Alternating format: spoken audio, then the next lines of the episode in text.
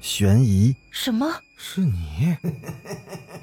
灵异，那个人他居然是飘过来的，他根本就没有腿。奇闻，三天后，警方找到了这辆三七五路公交车。惊悚，别过来！别过来！别过来！欢迎收听《九黎怪谈》。Hello，各位听友小伙伴，大家晚上好，欢迎继续收听《九黎怪谈》。咱们今天继续来讲《别想逃》二十四集。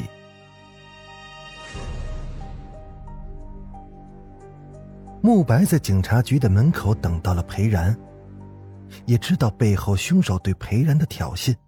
到了家门口的慕白不禁往通向天台的楼道看了一眼，整个楼道黑漆漆的，但他总觉得那黑暗里好像有一双眼睛。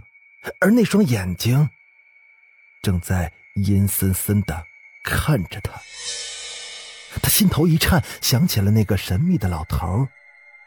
慕白不自觉的向楼道走了过去，黑暗中那双眼睛正闪着蓝幽幽的光，一动不动的盯着他。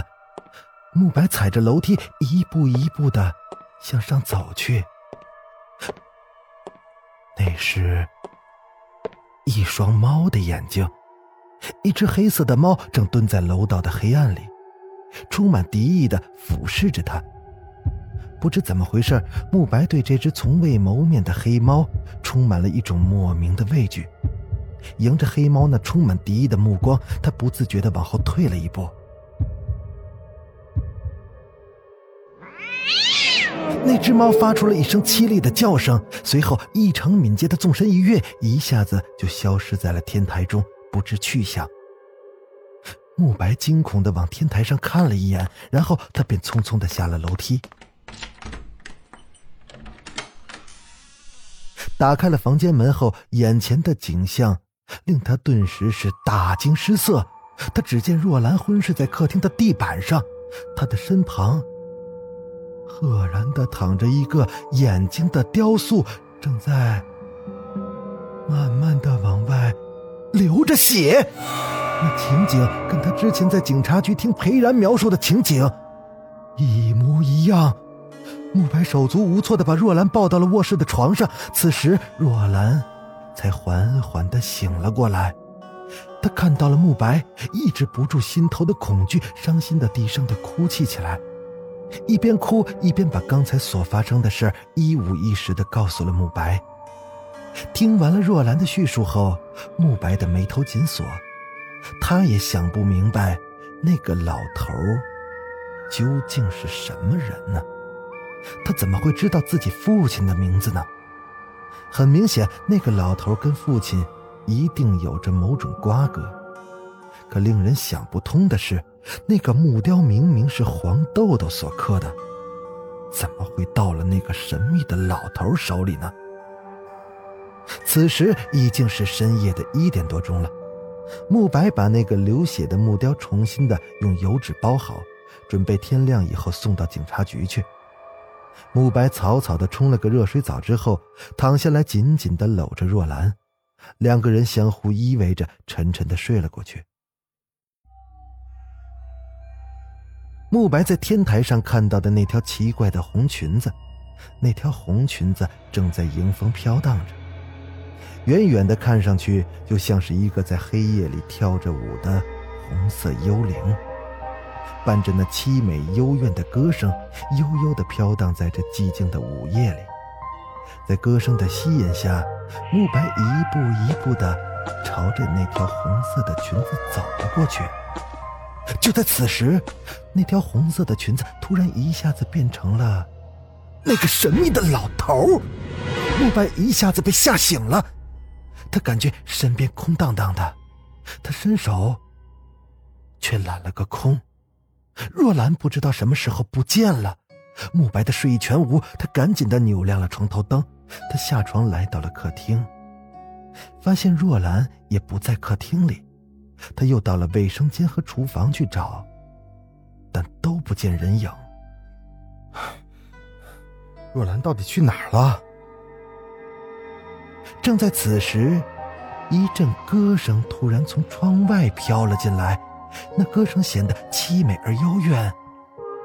这歌声怎么那么熟悉？这不是刚才梦里那首歌吗？难道这么晚了还有人在放音乐？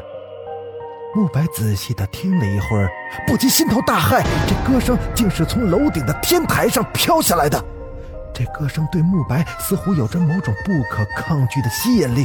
他打开了房门，顺着那黑乎乎的楼道，向楼顶的天台走了上去。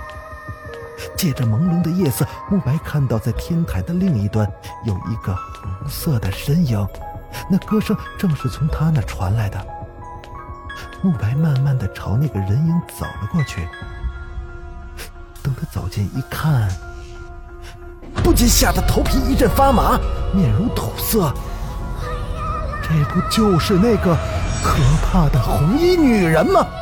她背对着慕白，身上的裙子在夜风的吹拂下飘飘扬扬的，披肩的长发也被吹得有些凌乱。她似乎并不知道慕白的到来，依然在那专注地唱着歌。慕白总觉得这个女人的声音很熟悉，他壮起了胆子。喂，你到底是谁啊？那个女人似乎被吓了一跳，歌声顿时也消失了。他猛地转过头来，慕白霎时是目瞪口呆，他怔怔的盯着那个女人的脸。他做梦也想不到，眼前的这个女人竟然是若兰。慕白，这这是怎么回事啊？我们为什么会在这儿？若兰似乎是大梦初醒一般，脸上也是一片的惊慌失色。过了半晌之后，慕白才回过神来。若兰。你怎么跑天台上来了？我也不知道。哎呀，天台上风大，咱先回去吧，回去再说啊。慕白扶着若兰回到了屋里，他倒了一杯温开水给若兰。喝完水之后，若兰的心里终于是慢慢的安静下来。若兰记起来了，入睡后她做了一个奇怪的梦，她梦见了黄豆豆，她正在天台上哭。他说的很冷，叫若兰送他回孤儿院。可若兰虽然害怕黄豆豆，但她也不忍心让他一个人在天台上受冻，于是她便起床上了天台。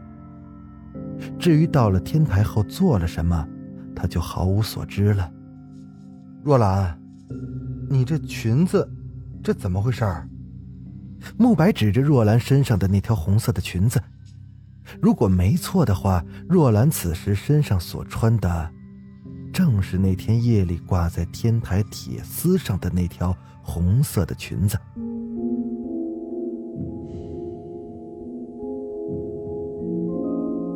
经慕白一问，若兰这才注意到自己身上那条红色的裙子。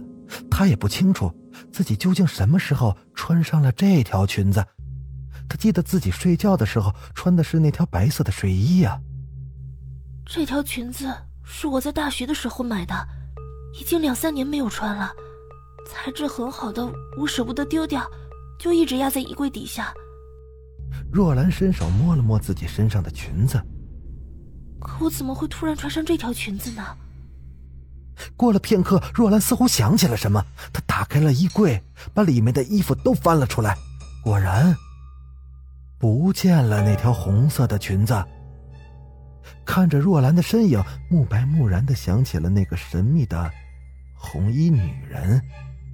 在夜里或是在昏暗的灯光下，如果不仔细看的话，根本就无法分辨哪个是若兰，哪个又是那个红衣女人。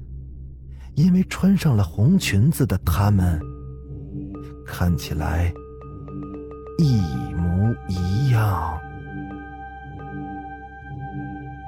好了，今天就讲到这儿。我是主播九黎香柳，欲知后事如何，咱们下集接着说。